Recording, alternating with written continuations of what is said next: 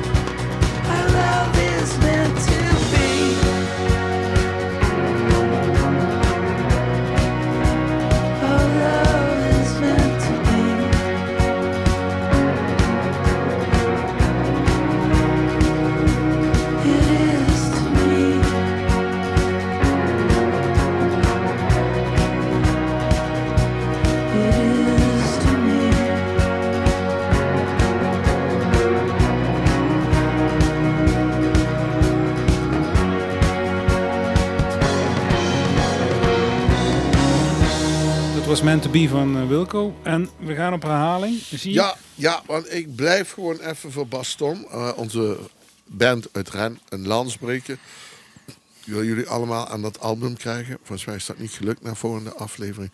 Dus we gaan het nog een keertje proberen. Dus uh, door de oplettende luisteraar. Volgende week hebben we ook Baston gedraaid. En nu weer. Dus eh, Dit nummer heet Flash. Flash. En dat is ook cool.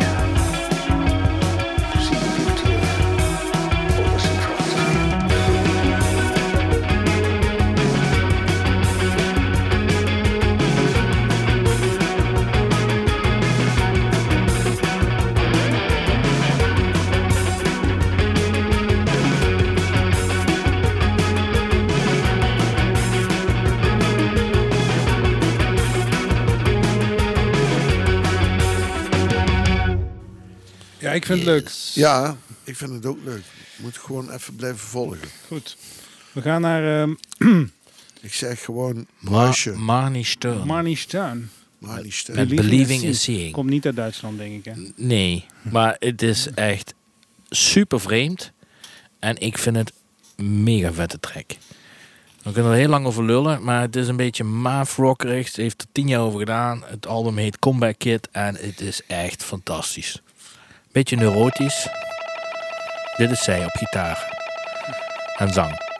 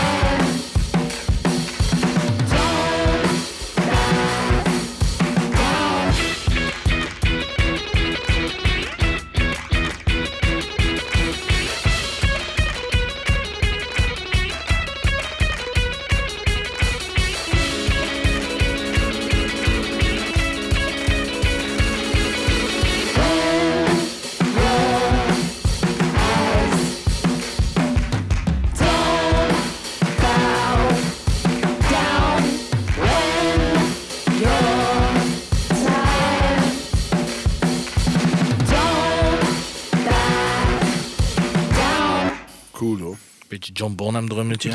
Ja, precies. Heftig. Will to Power. Ja, van Springtime. Australische band. En ik, het, het wordt eh, overal de hemel ingeprezen. Ik, ik vind het fantastisch klinken. En het wordt zelfs geassocieerd met jazz. En dan heb ik evenveel met jazz als een koe met de zondag. Dus ik ben echt eh, geen absoluut jazzliefhebber. Maar dit vind ik wel zo wicked. Nu is- moet ik zeggen, dit nummer springt er ook wel echt letterlijk en figuurlijk eh, eh, eh, bovenop, bovenuit. En dus, eh, ja, ik vind het, een, ik vond het echt heel, heel erg mooi. Er zit echt een oorworm in dat nummer. Als je het eenmaal een paar keer beluisterd hebt, dan blijf je dat achtervolgen. We gaan hem opzetten. Alright. Yeah,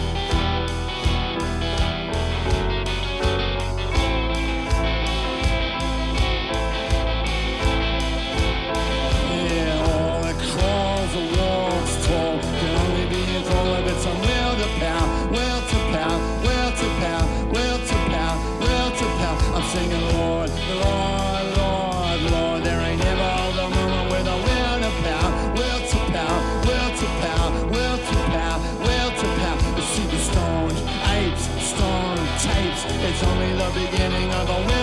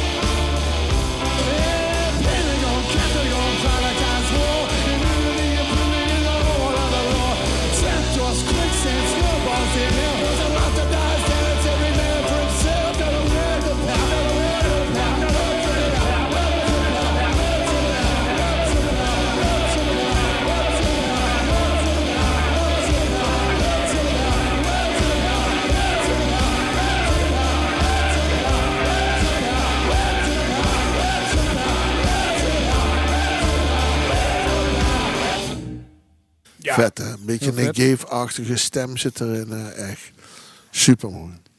Taken seriously. We Ja. gaan naar Thijs Segal. Met het nummer eh, Eggman. Eggman, ja. Fuzz, fuzz, nog meer fuzz. Hij heeft de vorige plaat was een beetje akoestisch en dan gaat hij weer terug op de elektrische tour. En eh het is vier minuten. Het is in de categorie een beetje vreemd, maar wel lekker. En het begint met een riff en gitaarwerk dat redelijk eh, vintage Seagal eh, is. En dan opeens krijg je de wending en gaat het vertragen. Ja, een beetje alsof een 45 toeren plaat ineens wordt afgedraaid op 33 toeren. En dan eindigen we met noise. Dus het is van alles wat. En ik hoop dat hij ooit naar Maastricht komt. Dat zou toch wel de bom zijn. Dus, Seagal, if you're listening. We love you man. We have all your albums.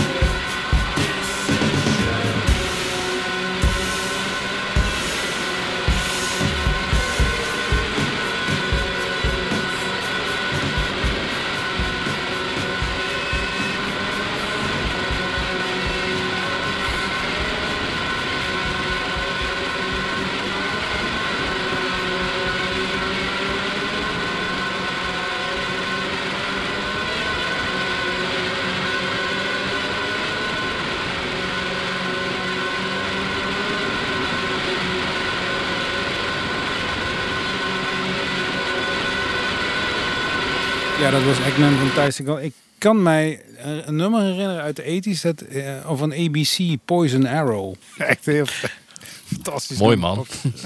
Maar goed, deze band heette Poison Arrows. Ja, Oh, oké. The Poison Arrows. Drie man sterke band uit eh, Chicago.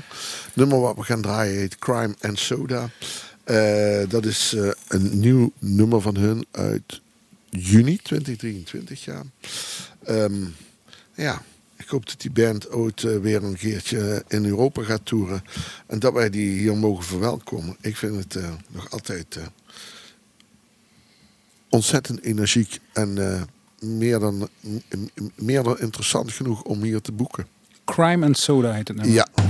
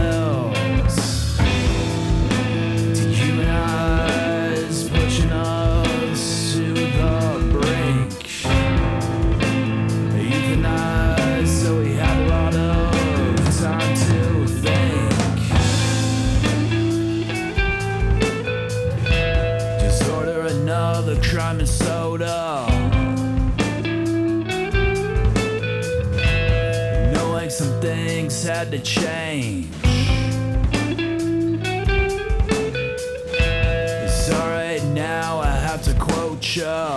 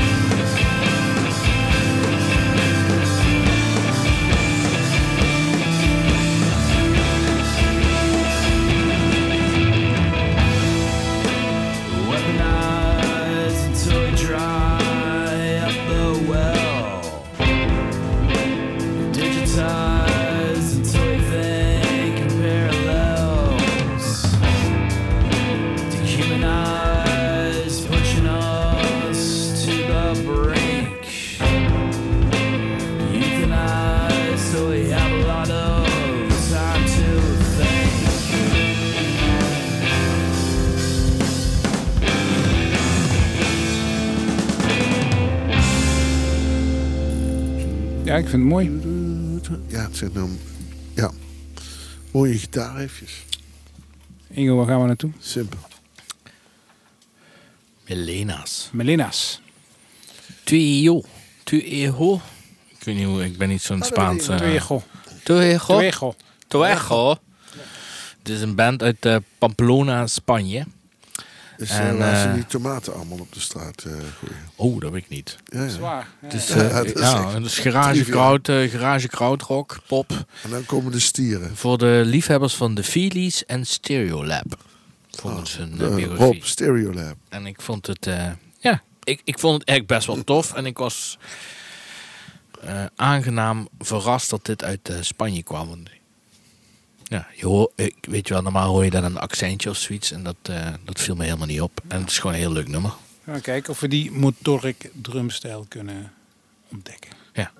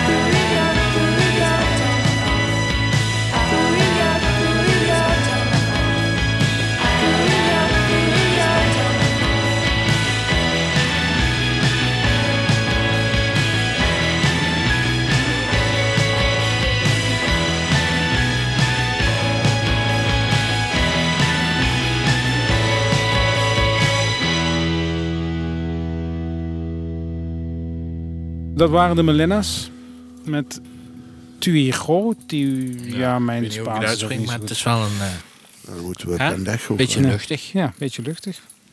We gaan naar uh, Krijg Aure. je zweetoren van die koptelefoon. Dat is niet erg. Dan zet je hem even op. Ik ook. De hele tijd zweet ook. Dat is de opwinding. Eh, eh, de opwinding. Aure. Binnen... Ja, stond recentelijk nog bij ons in de muziekgetrij. Klopt. Eh, heeft pas twee singeltjes uit. Ehm Franstalig. Mooi. Zit bij eh Mayway Records. Ehm, ja, ik vind het echt fantastisch. Ik ben, eh, ben daar erg van onder de indruk. En ehm, ja, ik hoop dat er snel een heel album komt. En dat eh, deze dame die lijn vast kan houden.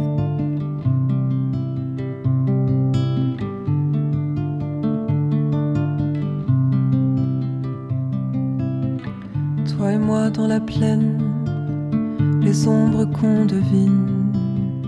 Toi et moi face au vent, l'orage qu'on entend. Toi et moi dans l'arène et les lions qu'on amène. Toi et moi,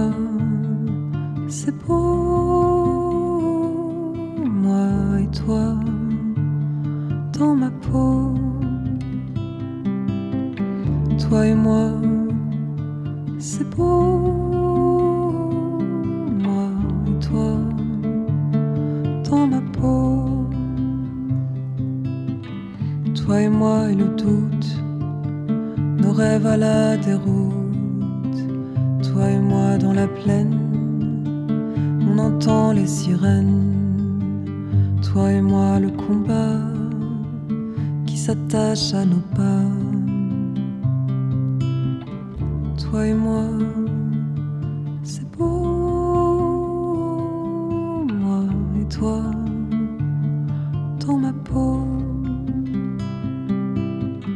Toi et moi, c'est beau.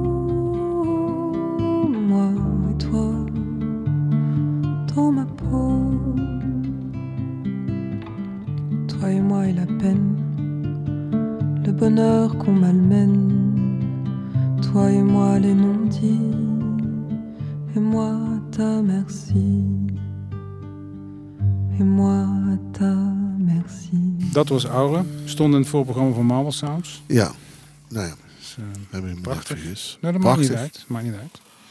Hey Ingo. ehm Ja, Rob. sea Blight? Sea, sea Blight. Sea Hit the wall. Ze komen uit San Francisco. En meer kon ik ook echt absoluut niet over vinden. dus ja, En Zet- ik vind, Ik je vond het wel een goed ik nummer. vond denk het ik. een superleuk nummer, maar echt dat. zit je te zoeken in de lyrics en ik wist wat, maar helemaal niks. Gewoon niks. Hit the wall. Ja. Ja, dus af dat soms bands. Het is gewoon helemaal niks. Geen biografie, niks.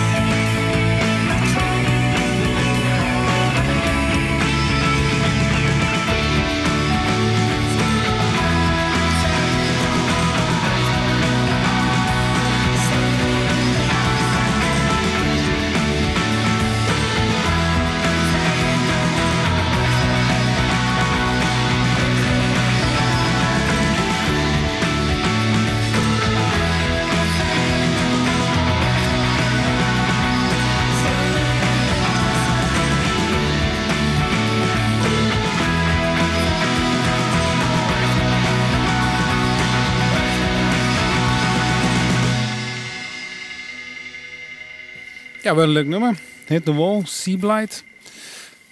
Jongens zijn weer aan het laatste nummer. En wie mag afsluiten deze Eh, week? ik, eh, Wim? Inge mag altijd beginnen en ik Ja. mag altijd afsluiten. En, eh, We hebben, Gilla rechter- Band. we hebben een rechterbeen en een linkerbeen. Ja, Gilla Band is een band uit Dublin. Postpunk band uit Dublin. Is overigens binnenkort te zien op het Zeitgeist eh, festival eh, van Doornroosje in Nijmegen. Het staat trouwens echt een hele mooie festival. Echt super mooie affiche. moeten we daar naartoe? Eh, ja, ik vond het wel echt een hele interessant. Nou ja, er zijn heel veel dingen die we al hebben gezien. Een mooie, mooie line-up. Ja, Lambrini Girls. Maar wel echt een hele mooie punkachtige, post-punkachtige line-up. Die er meer dan de moeite waard is. Jammer dat het niet in de oude Doornroosje is dan. Qua setting. Ja, Maar die daar mag je toch ook trots op zijn dat je een nieuwe Zeker. roosje hebt. en Een oude. Voor, eh, mensen die hebben het over de oude muziekgitaar. Die was ook veel beter dan de nieuwe. Nou, nou ja, beter, Maar- beter, beter. Ja, beter. Oh. Ja. Ja. Het nummer heet Backwash. En ik denk dat het een heel mooi nummer is om een flesje bier bij te pakken. eh, en eh, het weekend in te luiden. Ja, Wim. Dat lijkt me een heel goed plan. Dat is jouw tip voor Dus de tip mensheid. van- dus een tip voor de mensheid. En om de wereld te verbeteren. Ja. Bedankt voor het luisteren allemaal. Ook namens Ja. Ingo. Ja. Hè, Ingo? Ingo is een beetje afwezig vandaag. Ja, Ja. nee, helemaal niet. Nee. ik, heb er niks aan, ik heb er niks aan toe te voegen. Alright. mooi. Tot de volgende. Tot de volgende.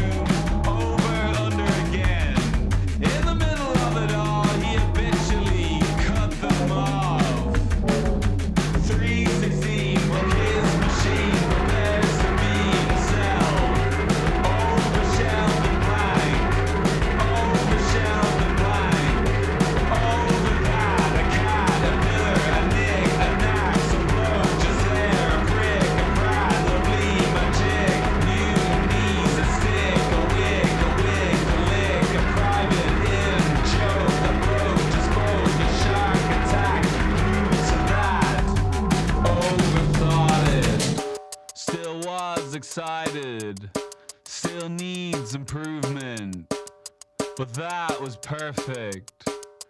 Dirty forward, back washed. No one looks cool around a wasp. Anytime my shoes get in a straw. I give dirty looks to